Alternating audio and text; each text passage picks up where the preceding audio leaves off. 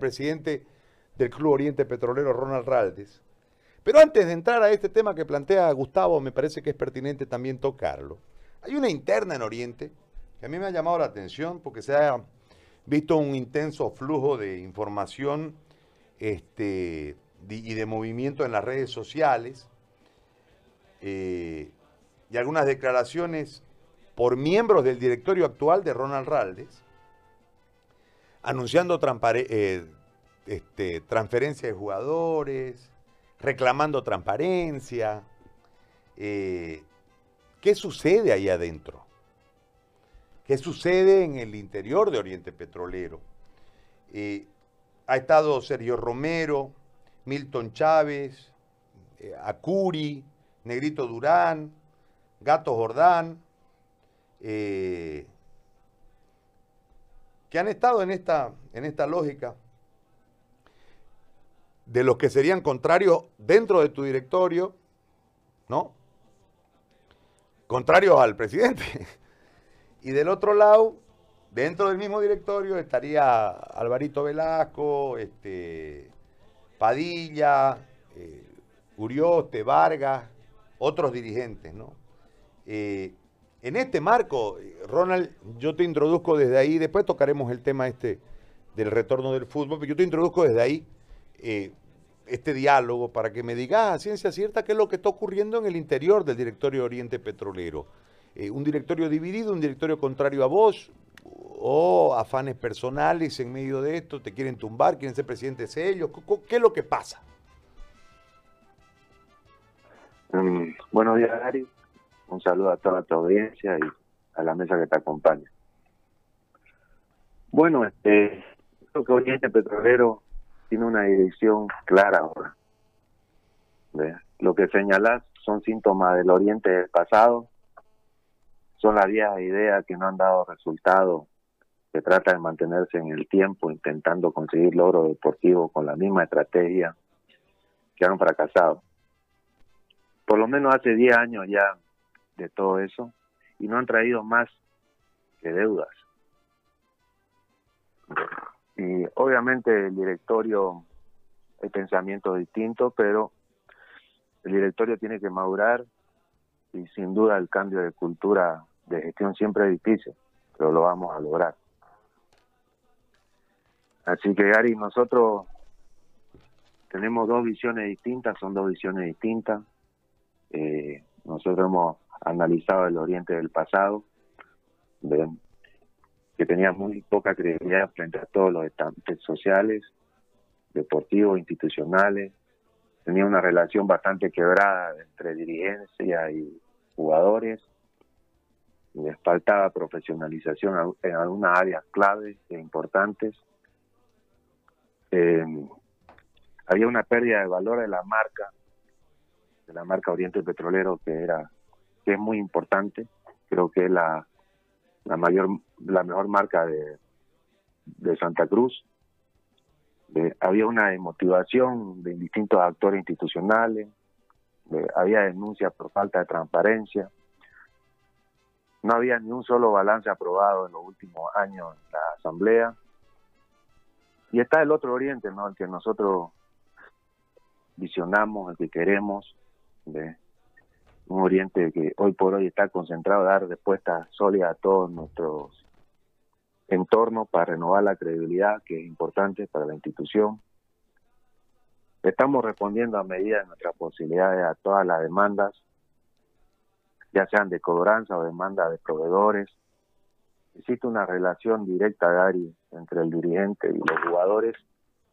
Y algo muy importante, Gary, no, no solamente de primer plantel, sino también de las divisiones menores. Tenemos un nexo muy cercano, ¿ya? Después se ha contratado también profesional en cada área, administración, deportiva, nutrición, psicología. Y vamos a seguir sumando gente y obviamente algo muy importante que hoy se da en el fútbol internacional, que es el tema de la tecnología, ¿no? que queremos incorporar y estamos cumpliendo lo que dicen los estatutos. Obviamente faltan algunas cosas eh, pequeñas, pero vamos por esa dirección. Eh, por ejemplo, en la última asamblea se presentó la auditoría, se presentó y aprobó el presupuesto del 2020. Es algo que creo que no se hizo nunca en el club. Y hemos avanzado bastante, ¿no? también quería hablar sobre el tema de la elección, de que casi hemos llegado a los mil socios que han participado y han dado un respaldo grande, un, sí completo a esta gestión. Y bueno, y del directorio, Gary, nuestro directorio está sólido, ¿no? Algunos miembros piensan distinto, pero se van a tener que acoplar, acoplar rápidamente a la idea que tenemos. Ahora, este, en la última elección donde vos decís que evidentemente fue histórica porque hubo un número de votantes eh, nunca antes visto con una contundencia en la convocatoria, lo que marca un interés por Oriente Petrolero. El resultado de la, de la elección no es un tema a discutir en este momento, porque está claro que te dieron un respaldo muy fuerte. Pero lo que, lo que yo quiero puntualizar desde ahí es eh, eh, el compromiso del orientista en un momento de tanta crisis de ir a la asamblea de esa elección y después a la asamblea eh, posterior con, poca gente. Pero en ese marco vos hablás de que se aprobó el presupuesto, se entregaron la, auditoría y demás a la asamblea, que no tuvo la contundente participación que sí tuvo la, asamblea de elección. Eh, ¿Cuál es la situación del club en este momento económicamente hablando? Mira, Gary, para hacerle corto el cuento, a Oriente Petrolero nos lo dejaron en toco. Nosotros entramos al club el 20 de julio del año pasado. Eh, lo primero que hicimos fue una auditoría transparentar la situación real del club, la cual nos dio un pasivo total de 2.800.000 de dol, 2.800.000 eh, de deuda.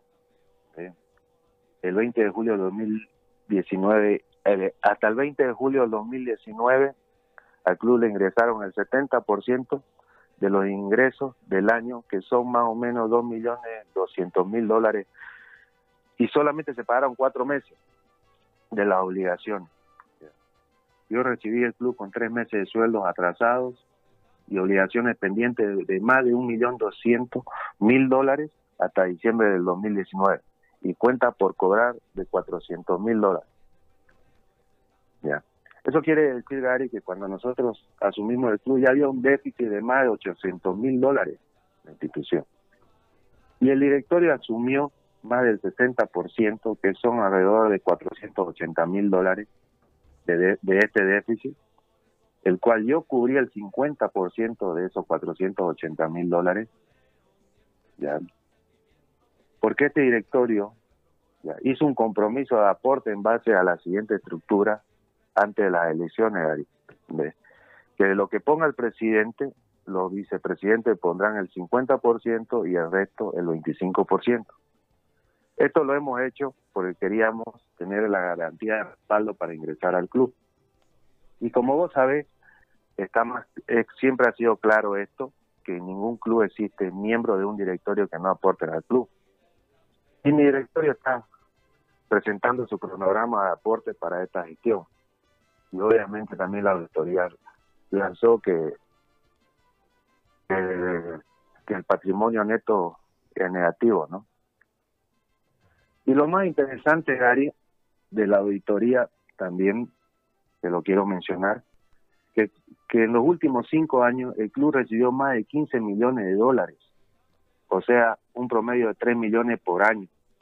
Y, y aún así tenemos 2 millones 800 mil dólares de deudas algo increíble. Pero bueno, esto también se debe a la, a la baja calidad de gastos, los pagos de salario de jugadores y de técnicos y la restricción de contratos. De que en restricción hay más de 2 millones de dólares de, contratos y técnicos. Y después obviamente hay cosas como eh, jugadores jugadores tasados, por ejemplo, en la contabilidad que valían más de 2 millones de dólares, pero terminaron vendiéndose por, por menos de la mitad, como el caso de, de jugador Ali Mesa. Claro. Todas estas cosas ¿no? que, que hemos encontrado y obviamente hemos luchado, sobre todo el primer semestre del año, el último semestre del año pasado, han sido momentos difíciles para, para todo el directorio y para el club en general. Ahora, eh, evidentemente vos llegás a un momento donde me parece que había una, una, idea, porque hubo un montón de cosas antes de que se vaya el anterior directorio, un periodo de transición, fue muy polémico todo, todo lo que ocurrió previo a tu llegada, eh, y después había que ver qué es lo que había adentro, y creo que ahí hay alguna especie, no creo que haya una sorpresa así enorme en relación a la realidad económica, pero sí algunas cosas que pueden haberte sorprendido, ¿no? Pero en, el marco general creo que más o menos uno sabía cómo estaba Oriente Petrolero. Más allá que ya, como se dice, montado en el potro, uno puede observar cosas que seguramente a través de los medios y de la información de los anteriores directorios no fluyeron, pero que le generan un, impacto a la economía, pero que en realidad no son un evento sorpresivo. Es decir, eh, no es que eh, te dijeron eh, debemos 100 mil y aparecieron 6 millones. O sea, hay un marco, si querés, dentro de los márgenes de un club, entre comillas, manejable, de que te dijeron que debías un millón y terminas debiendo tres y medio, y está dentro de lo que más o menos uno suponía sin tener la precisión del dato. En ese marco de lo que acabas de decirnos con la realidad económica, que algunas cosas estaban eh, con una proyección de venta de 2 millones y las vendieron en 700 y en realidad el club le terminó entrando 500 porque se llevaron un pedazo los, los intermediarios, etcétera, el caso Alimesa, por ponerte un ejemplo, eh, hay una situación ahora y hay una proyección y vos sos el presidente y tenés un directorio. ¿Cuál es el plan ahora? ¿Cuál es el plan estratégico de aquí en más? ¿Cuál es el plan a proseguir? Porque ya está el quilombo, hay que solucionarlo y hay que seguir. Así es, Gary, no, nosotros hemos continuado trabajando mucho en silencio, yo soy de esa idea, metodología de trabajar en silencio y darle solución a todos los inconvenientes. Así que bueno, en medio de todo esto nos agarró pues la pandemia del coronavirus y justamente también el Consejo de Fiscalización en medio de la pandemia nos pide un, plan de trabajo para enfrentar eh, esta pandemia. Ya y hemos presentado un plan de shock y un plan de viabilidad, de que ambos planes están concentrados en hacer frente a la baja de ingresos y ajustar y ajustar o hacer un nuevo presupuesto, que ya lo hemos hecho para verificar si podemos cumplir con los gastos. imponer una cultura de autoridad, de autoridad que haga que cada peso gastado cuente y sea productivo. Después ser viable implica que tengamos la capacidad de lograr lo que nos proponemos. Tenemos que mejorar la calidad del gasto, mejorar las contrataciones, invertir en formación de jugadores, mejorar la calidad de los activos, que eso es muy importante, invertir en infraestructura para explotar las ediciones menores, que ese es el foco de lo que yo quiero hacer, de lo que queremos hacer hoy en día en la institución, de producir ingresos genuinos, es decir, tratar de lograr superávit en el club. Esto nos brindará un modelo de creación de valor intangible. vamos a formar jugadores con identidad y pertenencia esto significa que los jugadores deben sentir agradecimiento al club que los formó y el club debe sentirse orgulloso del resultado cuando se lo transfiera a un club nacional o del exterior. Ahora, la eh, infraestructura. Perdón, perdón eh, te, interrumpo ahí en el tema de la formación. Es decir, eh, hay un carácter en, el, en, el, jugador formado del club, ¿no? Que tiene que ver con la identidad, y lamentablemente en, el último tiempo hemos tenido un, conflicto en algunos clubes que han formado eh, y que esa, esa carencia de identidad con el formador ha generado que el club no sea el fortalecido económicamente con la formación y la salida del jugador, ¿no? Y, y, se tropiece con un problema ahí. Es decir, y eso, y eso genera eh, en mucha gente, decir, ¿para qué formar si se lo van a llevar gratis? Entonces, ¿Cómo estás pensando desde ese aspecto en este momento que estás generando recién la estructura de formación para cuando llegue el momento ya de transformarte en un vendedor de jugadores, que me parece un plan extraordinario, pero eh, para proteger esa inversión primeramente en tu aparato formativo y después lógicamente tu negocio, que va a ser la transferencia que te generará recursos, como decía hace un momento, eh, genuinos, recursos creados eh, adicionalmente a la primera división. Gary, eso solamente con el tema legal, ¿no? haciendo obviamente contratos de mediado a largo plazo, sobre todo con jugadores en formación. es lo único que te puede respaldar en un futuro cuando se te lo quieran llevar o no. ¿viste? Ajá. Pero, Pero la identidad es, importante, ¿no? la- claro, la identidad sí, y que el jugador cuando se dé la posibilidad de- del traspaso se sienta conforme con lo que eh, lo que se va a hacer que en su futuro ¿ya? y que el club también le genere ingreso o una compensación o rédito económico por el hecho de que se ha formado un jugador durante X tiempo en la institución. Ah, bueno, está bien. Está bien, es, es decir, está bien, eh, la, la posibilidad de que todos ganen en, un- en una operación me parece- Exactamente. me parece muy bien. Exacto, todos tenemos que quedar conformes porque, Ajá. bueno, el club ha hecho su inversión, ha hecho su trabajo y por ende también el jugador se ha, veni- ha, ha- ha crecido ¿ve? en lo que es su formación, lo hemos, en pocas palabras, le hemos, lo hemos capacitado para enfrentar eh, los nuevos retos que le puedan venir. Ahora, te hago una consulta en relación a la gente, ¿no? Porque la gente quiere resultados, Ronald. La gente quiere Oriente campeón, Oriente campeón, eso es lo que quiere la gente. Eh, en lo deportivo, mm, inmediato, mediano y largo plazo, ¿no? Este, la gente quiere un título, hay factores de, de las personas que son detractoras de- de- del presidente actual de Oriente Petrolero, eh, que dicen no tiene plata, no nos da título, no nos ofrecen lo uno, lo otro.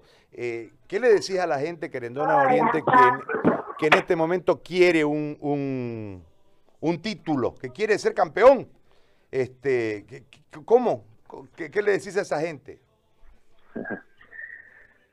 Bueno, Eri, no, bueno, yo, yo entiendo, entiendo bastante eh, la ansiedad que tiene la gente, pero bueno, este, eh, en mi experiencia de más de 20 años en el fútbol profesional, en distintos países que me he tocado, he estado viendo, he estado conversando con presidentes, con dirigentes de diversas instituciones, también con los gerentes deportivos de las mismas, ¿ve? Este, y bueno, lo que sí te puedo decir es algunas ideas. Acá lo más importante es el alineamiento, porque no podemos lograr mucho si no estamos todos convencidos de una sola idea. Esto permite que el dirigente, el cuerpo técnico, jugadores y el socio jalen el carro por el mismo lado. Después, cambiar la estrategia. ¿ya? Orienta hacia un club importador por excelencia. Invertimos más de la mitad del presupuesto en, jugadores extranjeros que por diversos motivos no han rendido. Encima a veces tenemos que pagar las recensiones de contrato. Y ahora lo que vamos a hacer es producir los jugadores, invertir. eh, también vamos a invertir en jugadores extranjeros, en preferencia jóvenes, que acompañen a la madurez del equipo. Después queremos lograr un gran un gran plantel y un gran cuerpo técnico. Ya, cuando te digo un gran plantel, Gary, es lo que hicimos más o menos el año 2001 cuando salimos campeones. Ya, eh, en esa época el presidente era el señor Carlos Chávez. Pero qué bueno, importante es de esa de ese año, que años atrás, por ejemplo, el año 2000 Oriente salió subcampeón, que perdimos con Wilterman en Trinidad, ya, y se pudo sostener la base de, esos jugadores. Teníamos una base interesante de jugadores nacionales, un promedio creo de 25 años, y teníamos tres o cuatro extranjeros, de los cuales dos eran mayores de 31 años, que era Lunari y Jiménez, que jugaron el partido en Cochabamba. Y eso eso fue importante porque se so- sostuvo la base en el eh, la base del equipo en el tiempo. Estamos hablando de tres o cuatro años, ¿no? Que se mantuvo. Después, bueno, cuando uno habla de gran de un gran cuerpo técnico es que el que preste la idea de juego. Y Vitamina tiene la misma idea futbolística que nosotros queremos que interprete Oriente Petrolero. Pero lamentablemente eh, el trabajo no ha podido ser regular porque el año pasado tuvimos el tema de los 21 días de paro y ahora la pandemia. Cuarto, tenemos que generar recursos para invertir en infraestructura, reforzar el plantel. Eh, Estamos creando, estamos pensando en crear instrumentos financieros que vamos a ir detallando más adelante. De quinto, y esto es muy importante, Gary, resaltar, de hoy contamos en el primer equipo con jugadores como Vanega, Saucedo, Pozo, Salvatierra, Roa, Gamarra, Solí, tenemos más un promedio de 22 jugadores nacionales y en primera división con un, promedio de edad de 22 años. Y te, y te comento de los cuales ya nos están consultando por tres o cuatro jugadores. Ah, entonces está funcionando el, el, el, proyecto de formación, es decir, que Oriente venía formando, pero sin encauzarlos en un proyecto de, exportación de Oriente, digamos, ¿no? Es decir, Oriente formaba para Oriente, pero tampoco los ponía. Este, este marco de complemento eh, creo que le genera una, una sensación de expectativa bastante interesante a la gente de Oriente. Ahora, en las redes sociales, ya que hablabas de este tema de los extranjeros y, del, y de buscar la cualidad desde eh, sin traicionar el monto económico para traer extranjeros que te puedan aportar, ¿no? Más, eh, porque la política, la estrategia según tu visión, ha sido errada, traer jugadores muy caros que en realidad no te reditúen futbolísticamente. Pero en las redes sociales apareció un tema relacionado a Mosquera, que entiendo uno de los jugadores más caros que ha venido el país en el último tiempo, y, otro tipo de, jugadores así extranjeros que tienen un cartel económico muy importante. No son malos jugadores sin ninguna duda, el caso de Mosquera, pero que me parece que si es cierto que viene a Oriente o que hay este grupo de, gente que lo quiere traer a Oriente, estaría siendo incoherente con el plan que vos intentás explicarnos ahora. ¿Es verdad lo de, lo de Mosquera? Mira, Gary, para lograr todo lo que te he expuesto, hay que ser primero coherente. Eso significa que lo que nosotros pensamos, lo decimos y así tenemos que actuar. ¿Ya? Hay que analizar que primero no hay posibilidad de contratar jugadores hasta que finalice el campeonato apertura por norma. Segundo, nosotros sabemos claramente lo que queremos y cómo lo queremos. Jugadores como Mosquera son muy interesantes, pero nuestro, nuestro plan, nuestras ideas están primero. Y tercero, eh, por las redes sociales y todo, que me mencionaba, la palabra autorizada en Oriente Petrolero, según los estatutos, es el presidente. Así que todos deberían referirse a la página oficial del club para enterarse de la novedad de la institución. Muy bien. Te hago la última consulta. Este, La posición del ministro de, de, Deporte de que se juegue en septiembre recién, los mata, ¿no? Sí, yo creo que es una medida o un comentario bastante apresurado pero también escuché que está esperando propuestas de la federación y de los clubes para tratar de volver rápido al inicio del torneo y eso creo que es lo que está faltando. Eh, hoy, la próxima semana tenemos consejo de la división profesional, me imagino que ahí la federación eh, nos va a presentar la propuesta que le podamos hacer llegar al Estado, en este caso al ministro, para tratar de darle viabilidad al torneo, que se reinicie, obviamente tomando su recaudo, que hoy por hoy la salud es lo primero, antes que el fútbol, la salud de los jugadores y de todos los actores que, están involucrados en, este deporte, así que esperemos que la federación haya creado o generado un plan para volver al fútbol y que sea coherente y que, que le pueda dar el visto bueno al gobierno. Muy bien. Ronald, te agradezco la deferencia de conversar con nosotros, muy amable. Un abrazo. Un abrazo, Gary. Un saludo a todos. Chao, cuídate, cuídate.